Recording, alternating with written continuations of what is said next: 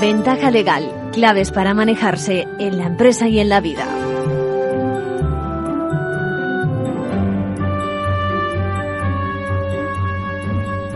Arranca una nueva entrega de Ventaja Legal, ya conocen nuestro objetivo, divulgación de temas relacionados con el derecho, las leyes, la justicia, la actualidad del mundo jurídico.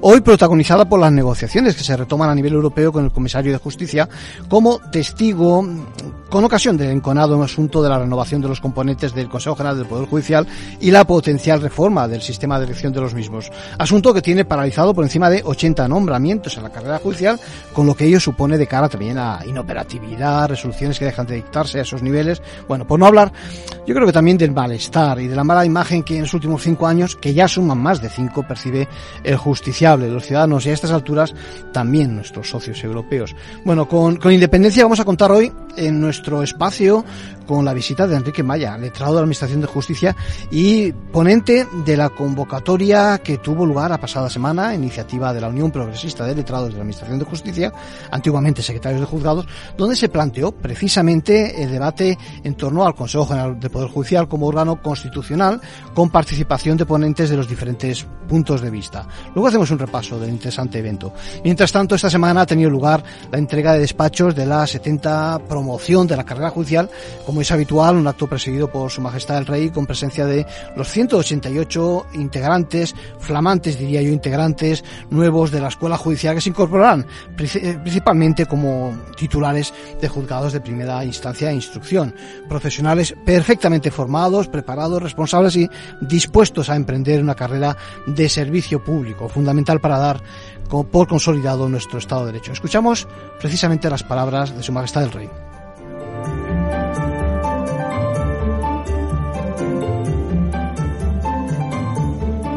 Las instituciones de toda sociedad son esenciales para hacer realidad la idea del Estado. En España el Poder Judicial forma parte nuclear del Estado como institución en sí misma y como poder de aquel. Su misión trascendental en nuestra consolidada democracia no resultaría posible sin la contribución individual de las personas que forman parte del mismo. De ahí la trascendencia de la labor que vais a llevar a cabo. Bien, atenderemos hoy también a la actualidad que nos trae toda la semana los compañeros de la abogacía, del Consejo General de la Abogacía, y vamos a incorporar una nueva, también una nueva sección al programa. La vamos a titular Cifras y letra, bueno, no, letrados, ¿eh? porque cada vez más la sociedad se mide en cifras, en datos y su análisis ocupa un espacio fundamental. El derecho abarca tantos campos en la actualidad que puede darnos una, una fotografía real de muchos aspectos. Ya verán.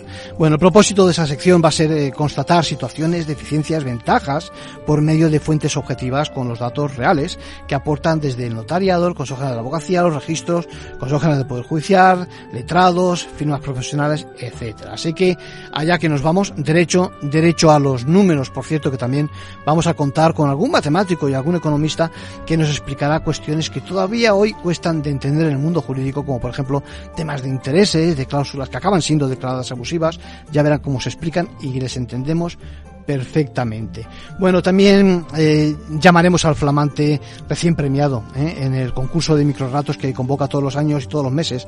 La abogacía y la mutualidad tiene miga el relato. Eh, escúchenlo, una excelente oportunidad de denunciar el acoso, el bullying. Y no quiero olvidar también las palabras de Su Majestad en que el acto, avanzaremos con alguna más. ahora quiero ya que escuchemos las novedades que nos traen los compañeros de la abogacía.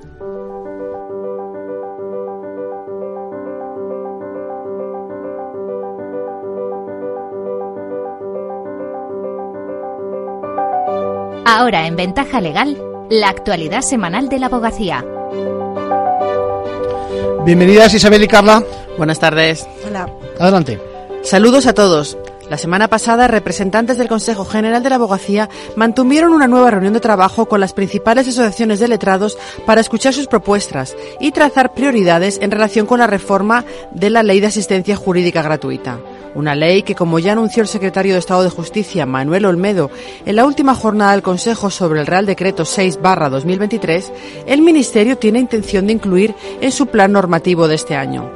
Muchas de esas propuestas en las que está trabajando el Consejo se incluyeron ya en las conclusiones que se aprobaron en el último Congreso de la Abogacía, celebrado el pasado mes de mayo, en el que también participaron representantes de estas asociaciones. Ahora, el Consejo quiere actualizar y completar dichas propuestas.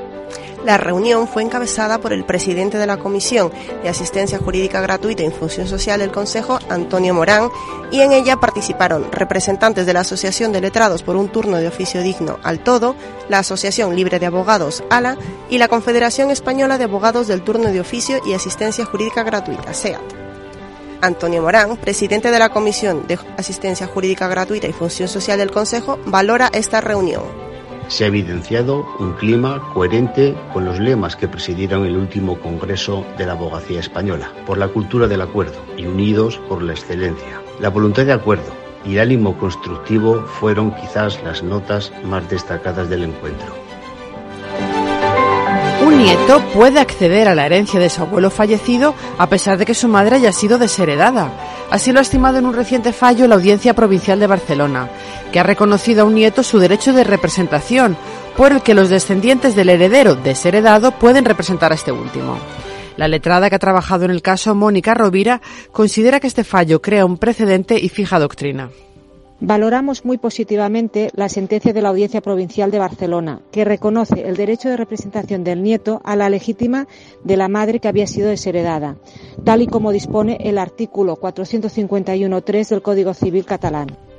Antes de fallecer el abuelo, había desheredado a su hija por la ausencia continuada de relación familiar, pero la letrada detalla que únicamente desheredó a la hija, el fallecido declaró expresamente en su testamento que legaba la legítima a cuantas personas tuvieran derecho a ello. Y vamos ya con otras noticias breves de la última semana. Más de medio millón de euros para la familia de un trabajador de Cádiz que murió víctima del amianto. Es hasta la fecha la mayor indemnización obtenida a nivel nacional en reclamaciones relacionadas con este material el 55% de las noticias sobre infancia en España fueron positivas el año pasado, según Aldeas Infantiles. Son datos del informe La infancia vulnerable en los medios de comunicación, que realiza en colaboración con la Federación de Asociaciones de Periodistas de España y la Abogacía Española. Los premios Igualdad de la Abogacía se entregarán el 6 de marzo en un acto con Manuel Marchena, presidente de la Sala Segunda del Supremo, Lucía Ortiz, investigadora de la Universidad Autónoma de Madrid, Natalia Velilla, magistrada del Juzgado de Primera Instancia número 6 de Alcobendas, y el periodista y escritor Ignacio Varela. Copyright es la primera historia finalista de la decimoquinta edición del concurso de microrelatos sobre abogados. Su autor, Ander Balsategui, es un bombero de Guipúzcoa que se inspiró en la inteligencia artificial para dar forma a su relato la liquidación de sociedades gananciales esta tarde a la conferencia de los lunes. A cargo de Carmen López Rendo, abogada y tesorera de la Asociación Española de Abogados de Familia, AEAFA, contaremos con la moderación de Javier Martín García, decano del Colegio de la Abogacía de Valladolid. Puede seguirse de forma presencial y online a partir de las cuatro y media, previa inscripción gratuita en formacionabogacía.es. Y con eso terminamos por hoy hasta la semana que viene. Muchas gracias. Interesante la ponencia esta tarde. ¿eh? Gracias.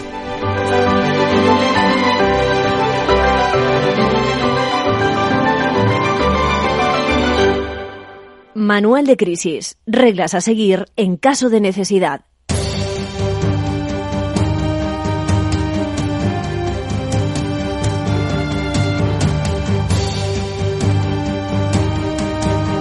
Bueno, crisis y mucha crisis la que tiene Bárbara. Bárbara es una abuela. Me escribe en los siguientes términos. Fíjense, dice, hace un año y unos meses que no veo a mis nietos. No puedo desplazarme, dependo de sus visitas, que como son pequeños, pues vienen de la mano de sus padres, mi hijo y mi nuera. Lo que pasa es que eh, parece que no les intereso y en alguna ocasión me han dicho que los hijos son para los padres. Esta es la respuesta que me dan cuando les digo que me gustaría verlos crecer los pocos años que me queden, ¿no? Son palabras, son palabras, decía, de Bárbara, que se siente sola en casa y sobre todo con ganas de relacionarse con los nietos. Mira, Bárbara, puedes decirle que los abuelos tienen derecho a relacionarse con los nietos, que el problema, el problema es que para exigir con una mínima regularidad que los veas, que los puedas ver, eh, pues eh, si voluntariamente no están por la labor los padres, pues eh, lo que tienes que hacer es interponer una demanda, del mismo estilo de la que interponen cualquiera de los progenitores cuando se les impide pues esa relación, ¿no? El hecho de que no haya una buena relación con los padres, la verdad es que no puede impedir en absoluto que tú tengas acceso a los niños, el único problema es que como te digo, tienes que recurrir a la justicia para ello. En función de su edad, de la tuya, de los medios, de la cercanía, pues de los colegios y sobre todo de las actividades y de todo ello, y de muchas más cosas más, el juez va a establecer un régimen que como te sonará eh, será similar que para los casos de matrimonios o de parejas incluyendo vacaciones, fiestas, cumpleaños, etcétera. Bueno, no te voy a decir incluso más, ¿no? Es un derecho también de los nietos, ¿eh? poder relacionarse con sus mayores de manera que resulta enriquecedora la relación seguramente para los niños, sin duda alguna.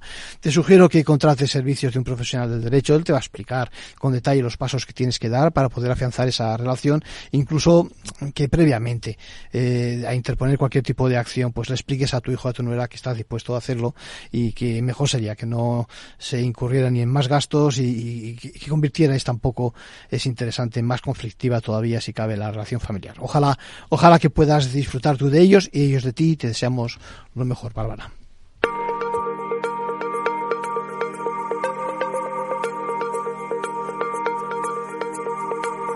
Bueno, y eso que suena, eso que suena es nuevo. Estamos hablando de una nueva sección, se lo adelantaba antes. Eh, bueno, pues, eh, la verdad es que muchos pensarán que números, cuentas, las ciencias físicas, la química, lo que ustedes prefieran, está reñido con esto de derecho. Eh, yo creo que conocen poco lo que uno trabaja, por lo menos por tres causas, por tres motivos. Ya empezamos numerando. La primera, ¿no? Pues que, que hay mucha ciencia y mucha ley detrás de mucho estudio en esto del derecho, muchos modelos empíricos, como en el resto de las ciencias. Segunda, que el derecho está en todas partes, también en en esos otros campos, hay reglamentos, órdenes circulares, resoluciones, de todo ámbito. Y tercero, que precisamente por lo anterior es posible obtener muchos datos. Ya saben lo que se lleva hoy en día, eh, tantos aspectos. Datos, en este caso, fidedignos, objetivos, que son reflejo de la realidad y que hay que saber utilizarlos. Así que vamos a dedicar, ya saben, en ventaja legal, un instante para transmitir esa información de fuentes serias, contrastadas, por tanto, datos reales. Las conclusiones luego ya las sacan ustedes. En eso algo también les ayudaremos. Eh, bueno, lo primero, fíjense, hoy vamos a empezar por esto. Datos de eh, las consultas que ustedes nos hacen, sus intereses. Fíjense, eh, lo he dividido, nos ha costado algo así como, hemos sumado algo así como las consultas que nos hacen en año y medio, un poquito más. Fíjense, en un 25% les interesan a ustedes los temas relacionados con la familia, con las relaciones abuelos, hijos, padres, cláusulas, por ejemplo, en materia de testamentos. En un 15% los conflictos que se crean dentro de la empresa, consejos de administración, temas de financiación, reputación juntas de accionistas. En otro 15% lo que son las nuevas tecnologías y los problemas ciber como quieran ustedes llamarlo. ¿eh? En un 10% lo relacionado con los aspectos de los contratos laborales. ¿eh?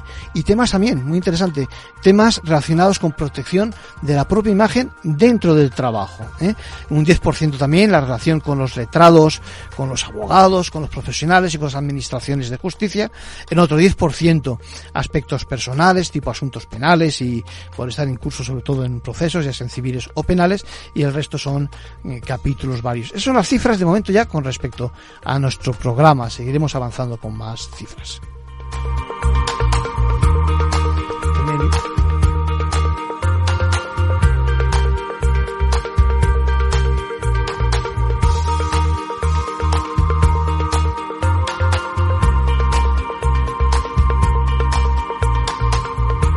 Pues como todos los años nos hacemos eco de la entrega del premio al ganador del decimoquinto, en esta ocasión, concurso de relatos, de microrelatos sobre abogados, organizado por el Consejo General de la Abogacía y la Mutualidad.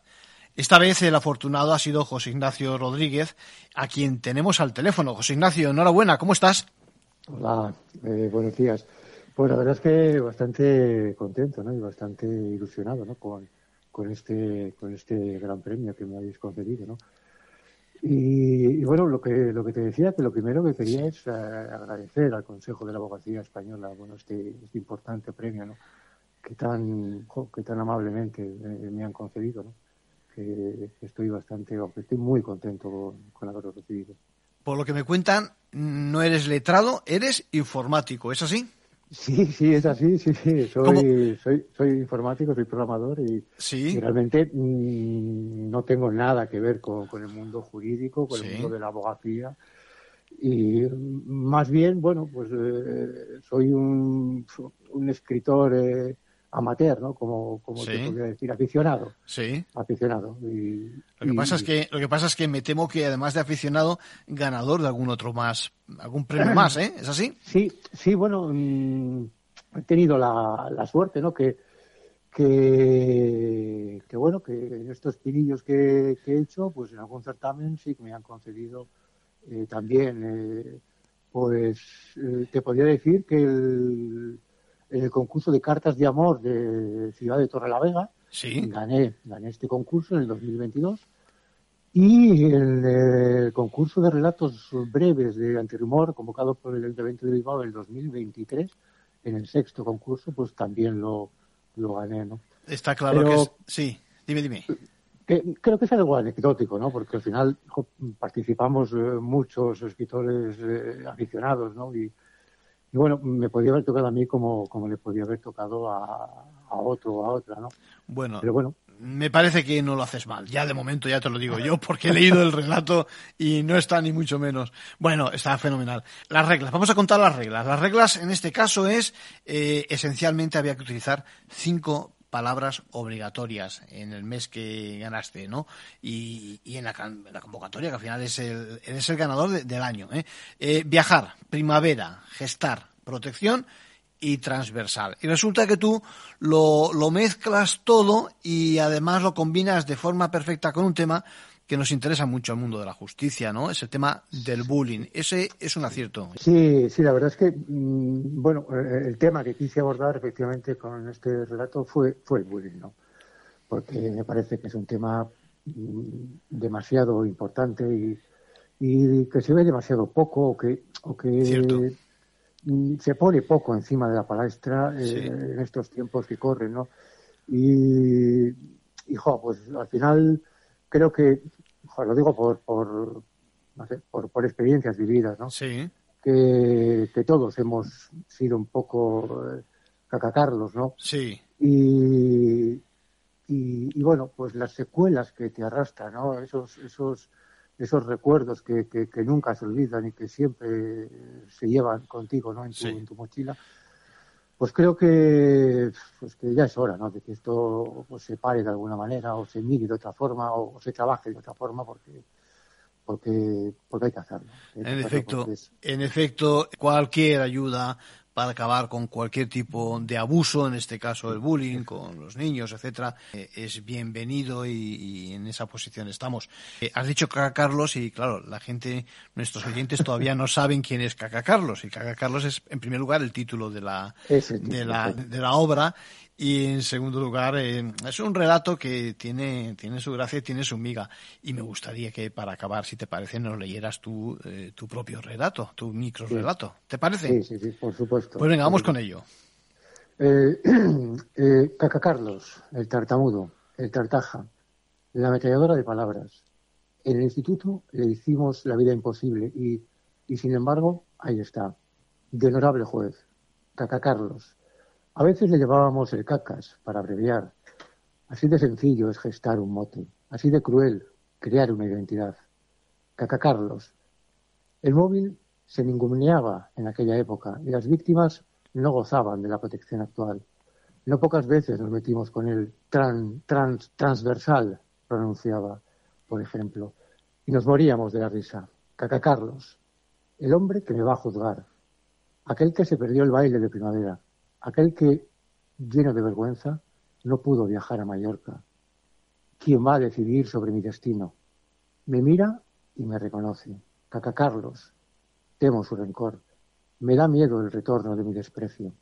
Sin embargo, me tranquiliza su mirada. Voy a ser justo, dicen sus ojos.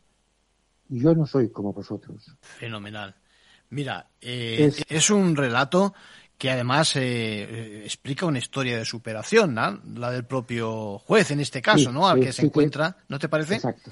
Sí, no, sí, no, no, sí, no. sí, es- eso. es lo que, que al final esto se puede superar, pero, claro pero es muy difícil. sí Eh, sí es- ahí es- queda complejo, ahí queda difícil. eso es eso es. Y, y bueno, pero este es el ejemplo, ¿no? Que, que me pareció ideal insertarlo y, y decir, bueno, oye, ¿por qué no, no? ¿Por qué no una persona con, con, con, con, con estos conocimientos puede ser justo, ¿no? Y, debe ser justo, ¿no? A la hora de, de decidir con, con bueno, con, con, el que tiene enfrente y que le ha hecho tanto mal y tanto, y tanto desprecio, ¿no? Como pongo en el relato.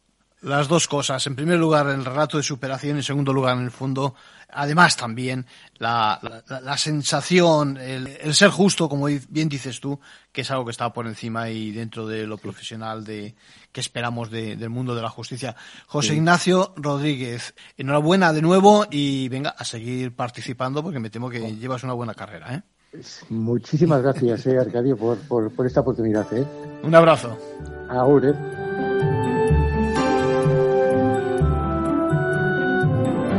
Bueno, y un tema que ya lo hemos hablado en otras ocasiones, es eh, la directiva medioambiental sobre etiquetado de información medioambiental. Me preguntan que qué supone, que qué aporta esa esa, ya lo diré, esa directiva sobre medio ambiente, porque digamos que algún oyente está un poco desencantado, ¿no? Pues mira, lo primero es que eh, el comerciante, el distribuidor va a asumir un papel crucial transmitiendo información verídica obligatoriamente, evidentemente, al consumidor. Eh, es una norma que apuesta por la defensa del consumidor y la clave es precisamente eso, la transparencia, eh, que los datos que vamos a recibir por escrito, etcétera, van a ser solventes y es una garantía, ¿no? Luego además también eh, hay que tener en cuenta que eh, por unanimidad ha salido a la luz esta norma, pretende acabar con tanta información como decía errónea y bueno, las prácticas actuales que rozan a veces el fraude, enturbiando, dificultando la denominada transición verde, ya saben eso del greenwashing que se dice y demás. Bueno, por fin vamos a aclarar algunas expresiones del tipo de climáticamente neutral, medioambientalmente amigable o simplemente qué es eso de la etiqueta eco o la huella de CO2, ¿no? Por lo tanto, digamos que es una buena, una buena digamos, directiva que ese reclamo medioambiental hasta ahora esté fundado en formación contrastada, verificada, etcétera, eh, todo el tema energético y por lo tanto yo creo que la conclusión es que hay que tomarse en efecto en serio el medio ambiente y la norma va precisamente por ese consejo.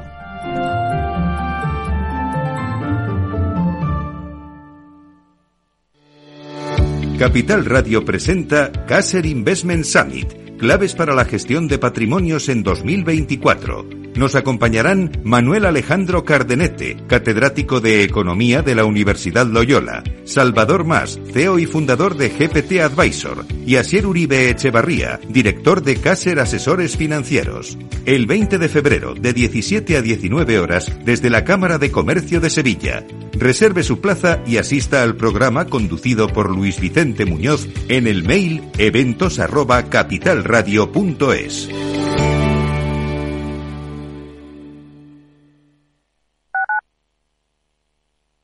Capital Radio, Madrid, 103.2 FM. Disfruta de la mejor cocina gallega en Montes de Galicia. Todo un clásico moderno en el barrio de Salamanca. Disfruta de la variada dieta atlántica, de las mejores carnes y pescados tratados con respeto y transparencia y regados con una de las mejores bodegas de la zona. En grupo, en familia o en pareja, Montes de Galicia te ofrece el espacio perfecto en cada ocasión. Si crees que la ciberseguridad no va contigo ni con tu empresa, es que todavía no has escuchado Cyber After Work el programa decano de la radio española sobre ciberseguridad. De la mano de Eduardo Castillo y acompañado por Mónica Valle y Pablo Sanemeterio, te ayudamos a proteger tu empresa de las múltiples amenazas que circulan por la red. Cyber After Work. Todos los lunes a partir de las 7 de la tarde en la sintonía de Capital Radio.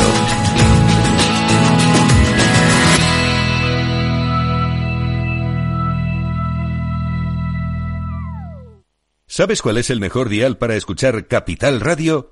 Tu móvil. Ya tienes disponibles las versiones de iOS y Android de Capital Radio. Y si quieres escucharlas en tu coche, lo tienes muy fácil. Empareja el Bluetooth de tu coche con tu móvil o tableta, entra en la app de Capital Radio y ya lo tienes. Escucha Capital Radio en digital. Y si te preguntan qué escuchas, no lo dudes. Capital Radio.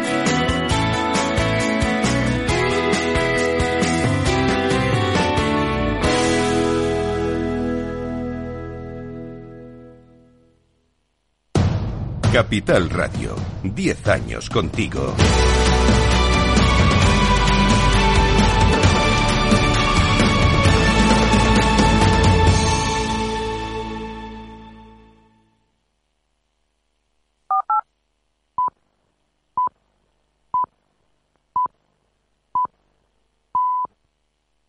Ventaja legal con Arcadio García Montoro.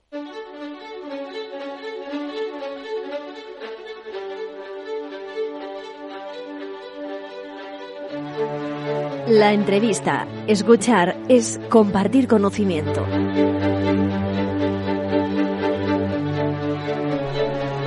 Bien, el pasado martes tuvo lugar la jornada de debate sobre la situación del Consejo General del Poder Judicial eh, organizada por la Unión Progresista de Letrados de la Administración de Justicia. Estamos ante un tema que preocupa mucho en el mundo de la justicia, un tema que no se entiende muchas veces por los que lo ven desde fuera, tema que está enquistado, un tema que parece que al final la Unión Europea quiere también tomar cartas en el asunto, un tema, lo adelantaba antes, con un lustro por lo menos de, disparidad de opiniones que dan lugar a un, a un bloqueo de nombramientos, de cargos y, ya alarmante en algunos ámbitos, Tribunal Supremo, etcétera.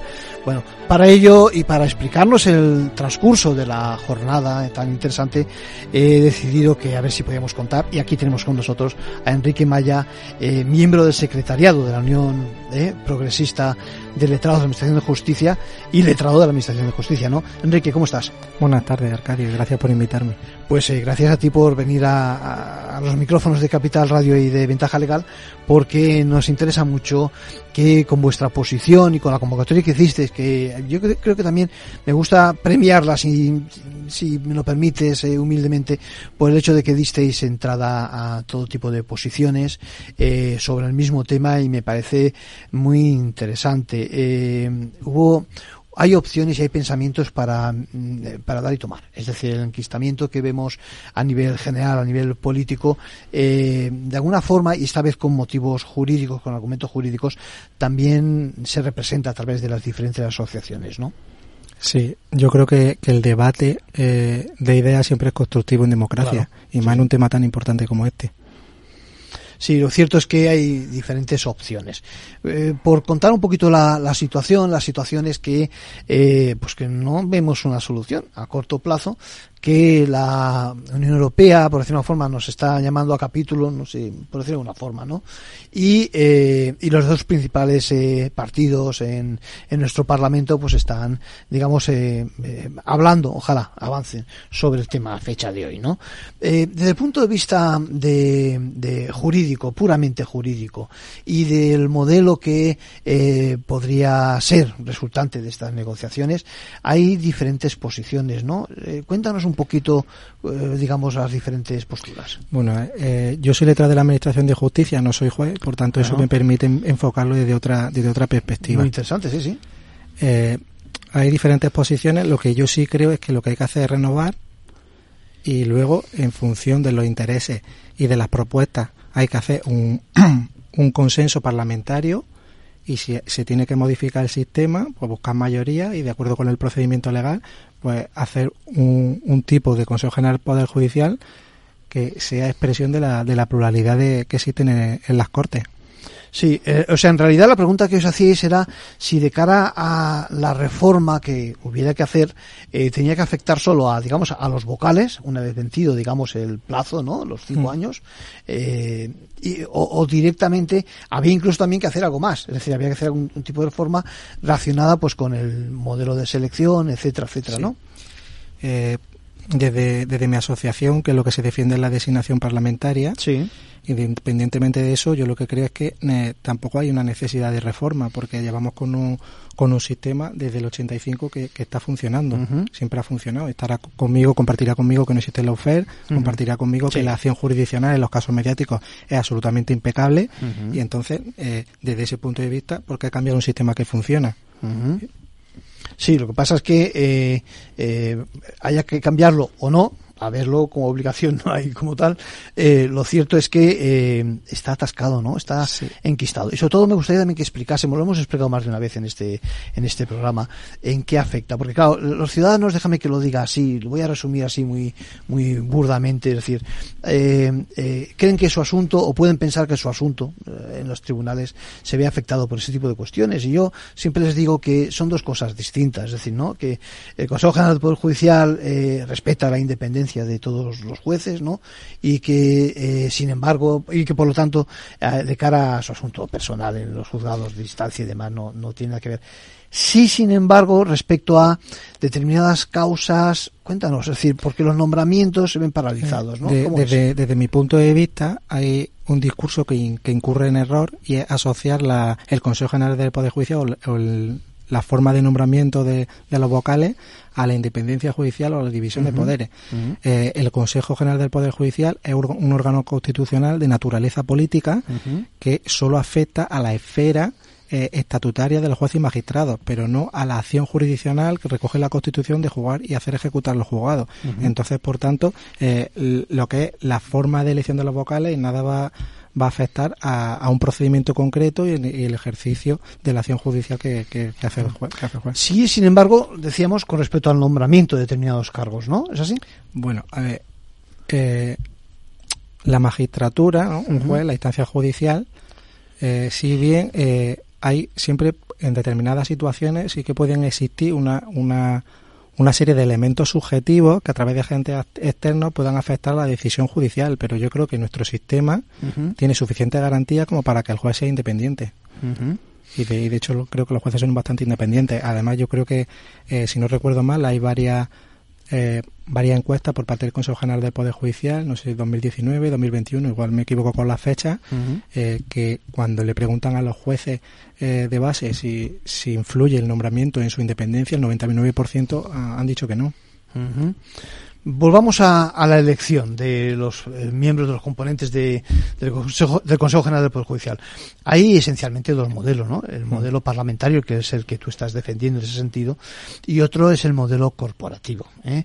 Eh, aquí en esta casa hemos tenido también a, a- a magistrados y demás que defendían precisamente el modelo corporativo. El modelo corporativo, corrígeme si me equivoco, aunque no sea la elección que tú tienes y tu asociación, pero lo que pretende es que sean los propios jueces y magistrados, ¿no? Los que en un modelo, no sé si democrático, por llamarlo de alguna forma, elijan a sus propios representantes en el Consejo. ¿Es así? Sí, eh, yo en este, en este sentido, enlaza con lo que le decía al principio, Sí. eh, yo creo que el Consejo General del Poder Judicial como órgano constitucional debe estar enlazado con la soberanía nacional, con el pueblo. No, el- no se puede transformar eso en un comité de empresa de jueces y magistrados. que Ujú. Esto no, no tiene sentido y no seguiría ninguna, Mm. ninguna lógica democrática.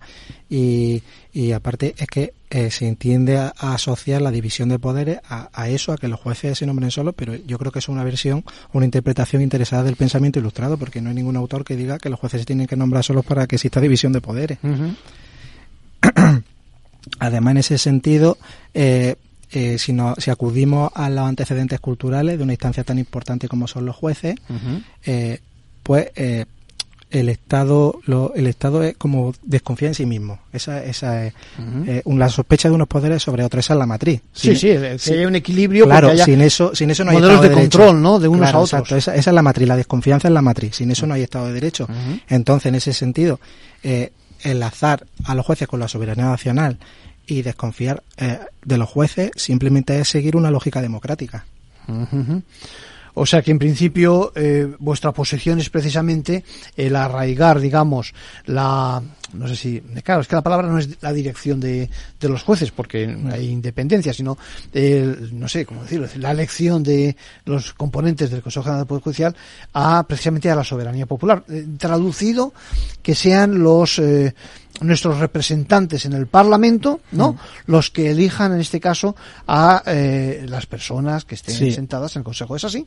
Sí, en cualquier caso me gustaría también aclararle que, que los jueces ya participan en el modelo de elección. De hecho, hay un proceso electoral que regula la ley orgánica del Poder Judicial, si no recuerdo mal, el artículo 572 y siguiente, Ujú. y son los propios jueces con su propio proceso electoral que participan del nombramiento de los vocales, incluso hay un, un recurso contencioso administrativo que resuelve el Tribunal Supremo.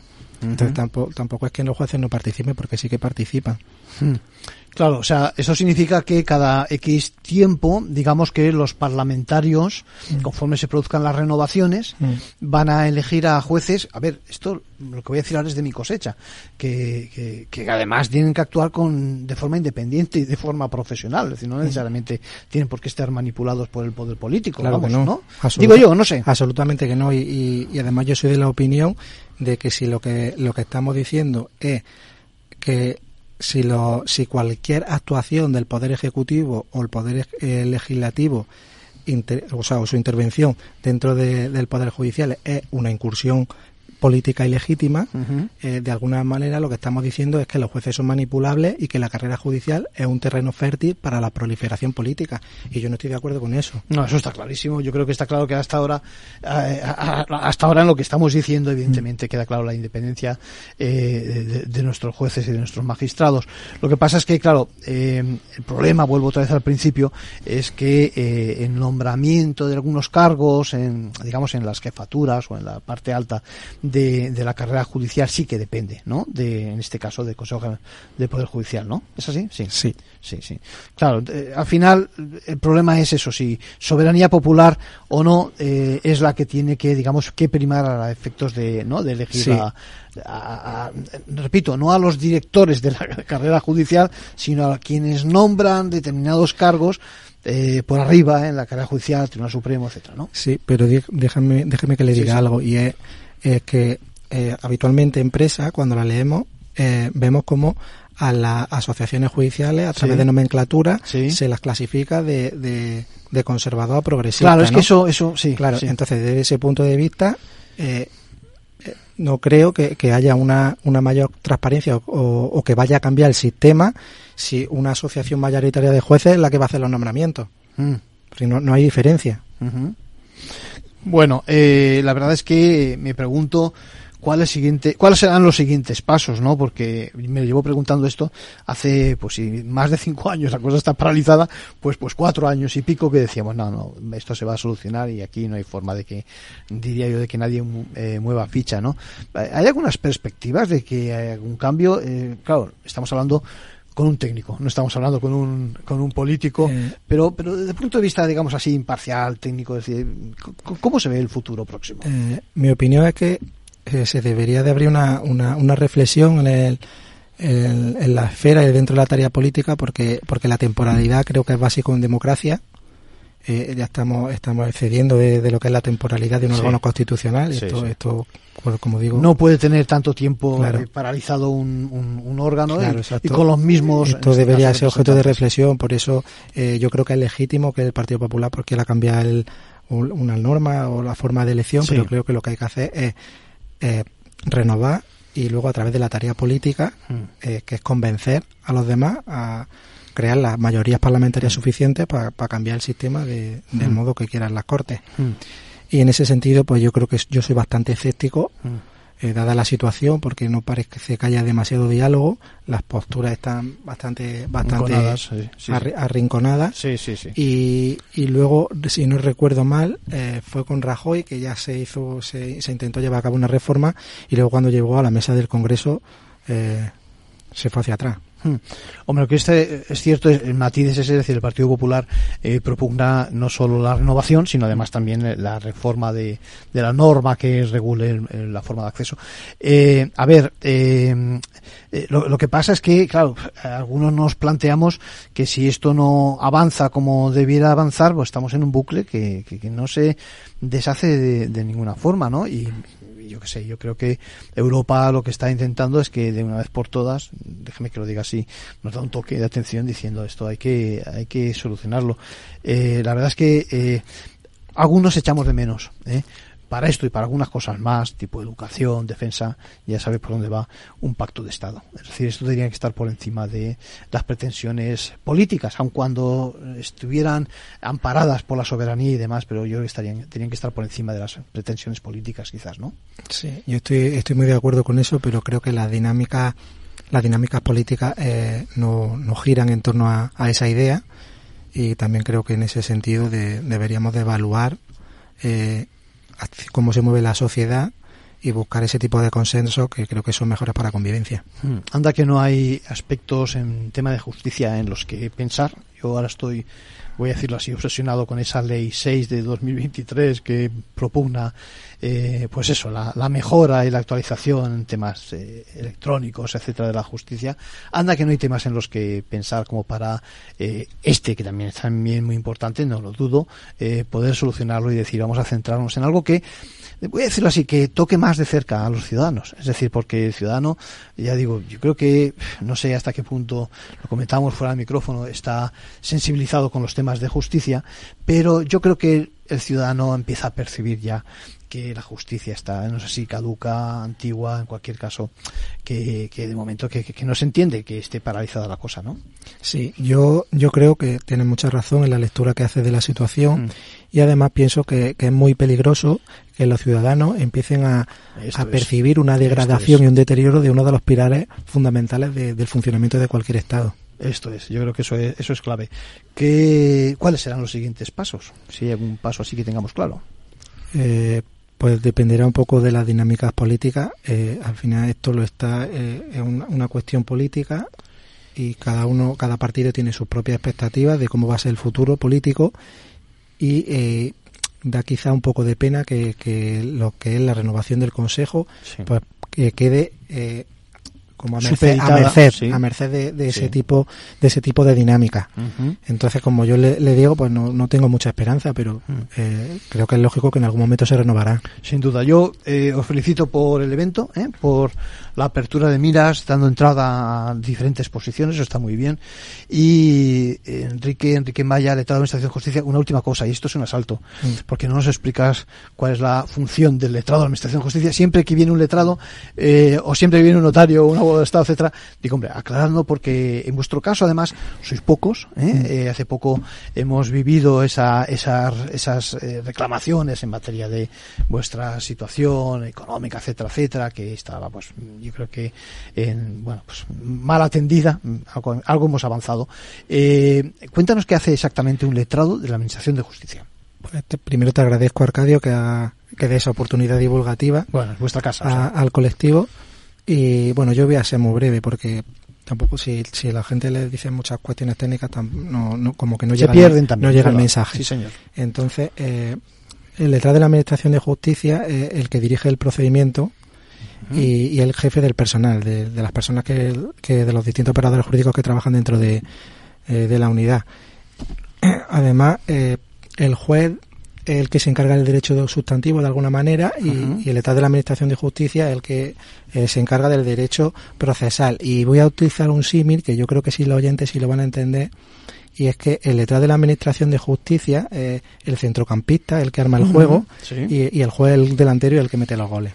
Bueno, eh, un buen símil. Eh, ahora me dan ganas de entrar en fútbol de verdad, aunque no es lo mío, y decir que como que, tenemos una buena, tenemos una buena, unos buenos centros en España, eh, con vuestro apoyo y con vuestra cualificación, eh, una oposición dura donde las haya, eh, eh la verdad es que es, eh, estáis preparados y, una de las duras oposiciones que pasáis para acceder a, y además en, en continuo estudio, en, en, permanente mejora para superar de unos puestos a otros, etcétera, etcétera. Eh, pues nada, agradecerte eh, los pasos por, por aquí, por Capital Radio y por Ventaja Legal y seguiremos en contacto, Enrique. Muchísimas gracias, Arcadio, a ti y a Capital Radio por, por haberme invitado.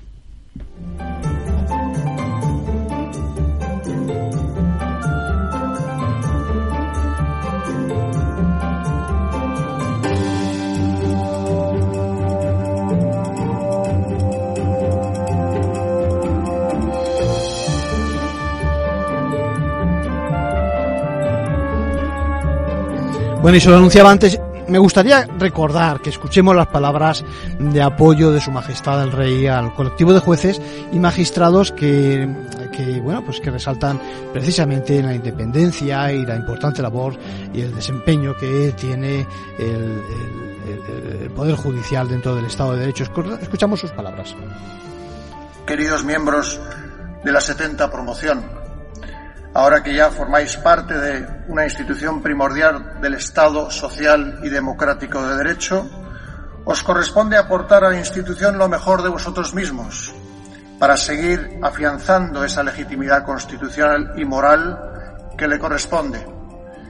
Una sociedad moderna y avanzada como la nuestra, una sociedad plenamente democrática como es la sociedad española, solo puede desarrollarse en paz y concordia si cuenta con un mecanismo independiente y neutral para la resolución de los conflictos. Es la propia Constitución la que os brinda los instrumentos necesarios que conforman el núcleo esencial del ejercicio de, nuestra, de vuestra misión constitucional y que siempre os guiarán. La independencia y la imparcialidad. Nuestra norma fundamental subraya esa garantía en su artículo 117 cuando establece que la justicia se administra por jueces y magistrados integrantes del Poder Judicial independientes, inamovibles, responsables y sometidos únicamente al imperio de la ley. Con vuestra labor reforzaréis la convivencia pacífica de la sociedad, aportando no solo vuestros conocimientos jurídicos, sino sobre todo unos valores, unos principios éticos y una rectitud personal y profesional que deben resultar ejemplares. Os deseo y confío en ello, que estas cualidades os acompañarán siempre en la exigente tarea de impartir justicia. La aplicación de la ley al caso concreto, desde el más estricto rigor técnico, pero también desde la valoración en conciencia de las específicas circunstancias de cada asunto, es lo que da sentido a vuestra entrega al servicio público de la justicia. Estos elementos definen la esencia de la función judicial en un Estado de Derecho y son indispensables para la estabilidad social, dando plena vigencia a lo establecido en el artículo primero de nuestra Constitución, que la justicia es uno de los valores superiores de nuestro ordenamiento jurídico. Bueno, pues sí, independencia, imparcialidad, la que hacemos gala en este espacio, ¿no? Apolítico, donde tienen cabida todas las opiniones, siempre, siempre y cuando estén motivadas y sean de referencia en el mundo jurídico.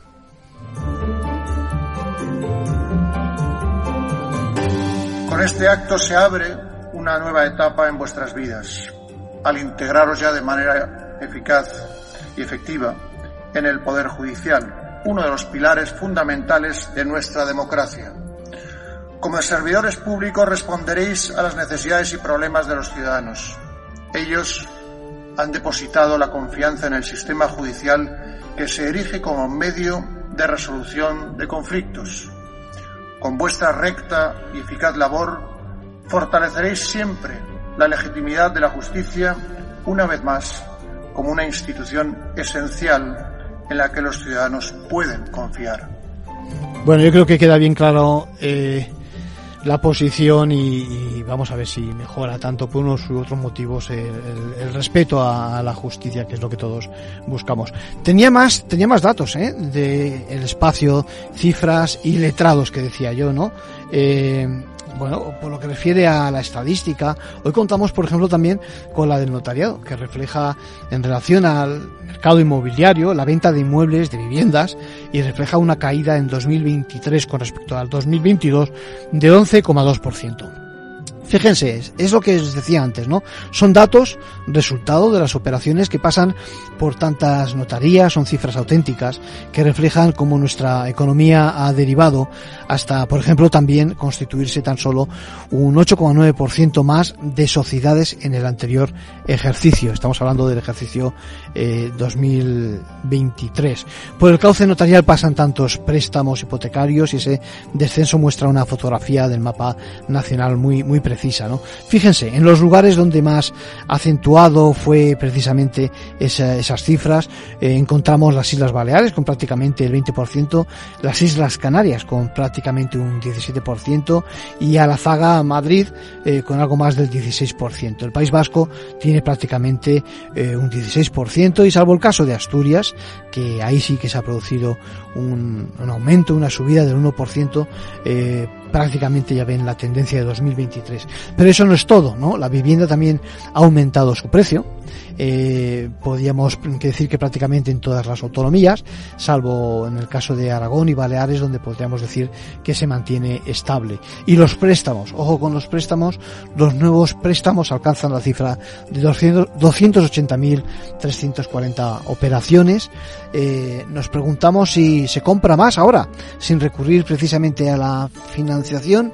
Eso parece, bueno, en España la media del préstamo apenas llega a los 150.000 euros por operación y en el capítulo de creación de sociedades, ya lo apuntaba antes, aumenta a un buen ritmo en Asturias, eh, casi un 30%, en Canarias casi un 20%, incluso en Extremadura por encima del 10%. Sin embargo, en el polo opuesto nos encontramos en, Castilla y León, en Cantabria, sobre todo en Navarra, donde desciende por encima del 30%. Las cosas se paralizan.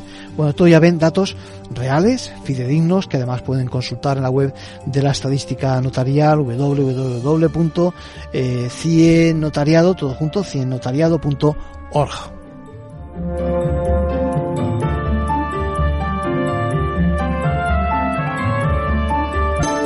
Bueno, y acabando ya, ya contesté eh, hace unos días a Alicia, está contenta porque ha experimentado en sus propias carnes algo que dice estamos cansados de repetir en ventaja legal, ¿verdad? Cuando tenemos un conflicto con la administración, eh, el consejo que recibimos en la ventanilla de funcionario que nos atiende, por muy amable y constructivo que quiera ser, no siempre es el mejor y conviene acudir además a un profesional del derecho. Bueno, Alicia, yo puntualizaría y diría mejor que incluso antes de hacer cualquier gestión, eh, no hace falta acudir a la ventanilla, como dices, sin haber sido aconsejado por un profesional previamente. Eh, bueno, ella, ella dice que le vino a decir que el funcionario que no servía para nada recurrir la medida que había adoptado contra ella en caso en materia de Hacienda, que incluso llegaba tarde y luego lo hizo y le han dado la razón, ¿no? En otra ocasión le orientaron en contra eh, de su defensa y aquella vez le convencieron, cree que hizo mal al no, al no contratar a un profesional. Bueno, agradece que nos expliquemos lo suficientemente bien, dice, como para que nos escuche el podcast en diferido a llegar a casa. La pregunta es, criterios para elegir a un abogado? Bueno, la pregunta del millón. esto es dificilísimo. Lo primero es que, ya lo decía antes, es decir, que existe un cliente para cada abogado y al revés. Cada cliente es un mundo, ¿no? Y no digamos ya cada caso, ¿no? Por lo tanto, yo diría que en general lo que tienes que hacer es informarte bien de su experiencia en casos similares. ¿eh? Habla tanto del éxito que pueda tener su defensa, eh, pregúntaselo, ¿eh? eh de, de, pues eso, de los hechos que vas a plantearle, acredítaselos, pídele un análisis primero primero, si es necesario, que se centre eh, eh, en, en, darse, en darte esa fotografía, ¿no? Su primera, su primer vistazo de cómo ve el caso, e incluso si es necesario se lo pides por escrito, ¿no? No dudes en preguntarle todo lo que haga falta, incluso temas como puede ser, por ejemplo, lo económico, ¿eh? o la frecuencia con la que vas a tener acceso con él. Luego, dependiendo del asunto, la verdad es que puede ser más o menos necesaria cierta química entre tú y el letrado, eso ya hay que verlo, depende del asunto de qué se trata en cualquier caso, eh, al final puedes contrastar su consejo con otro profesional y en cualquier caso, sin necesario acudir a una, a una segunda consulta. ¿eh? Eh, lo que me pides es la, la, pregunta del millón. Yo creo que tienes que trabajarte el tema también y, y, eso es. Bueno, nada más. Nos, os convoco para la próxima semana. Que paséis una buena semana.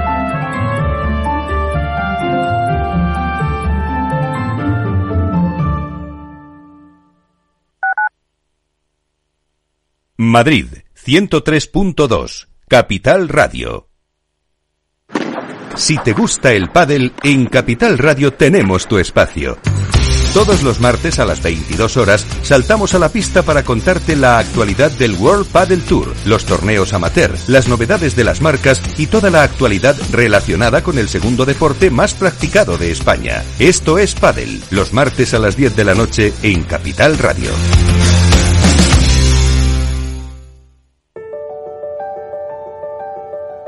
Capital Radio lanza el nuevo formato de Cripto Capital, todos los lunes a las 3 de la tarde con el maestro de trading algorítmico Carlos Puch Sajibela. Lo que nadie te cuenta, escúchalo en Cripto Capital.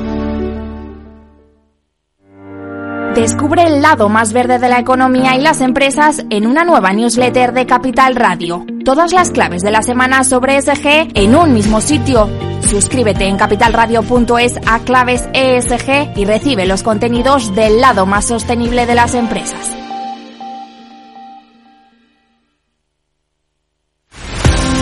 Empresas tecnológicas, escuelas de negocios, sindicatos, organizaciones empresariales, empresarios, formadores y figuras relevantes de las administraciones públicas comparten tertulia todos los miércoles a las 3 de la tarde en Cibercotizante, un programa dirigido por José Joaquín Flechoso.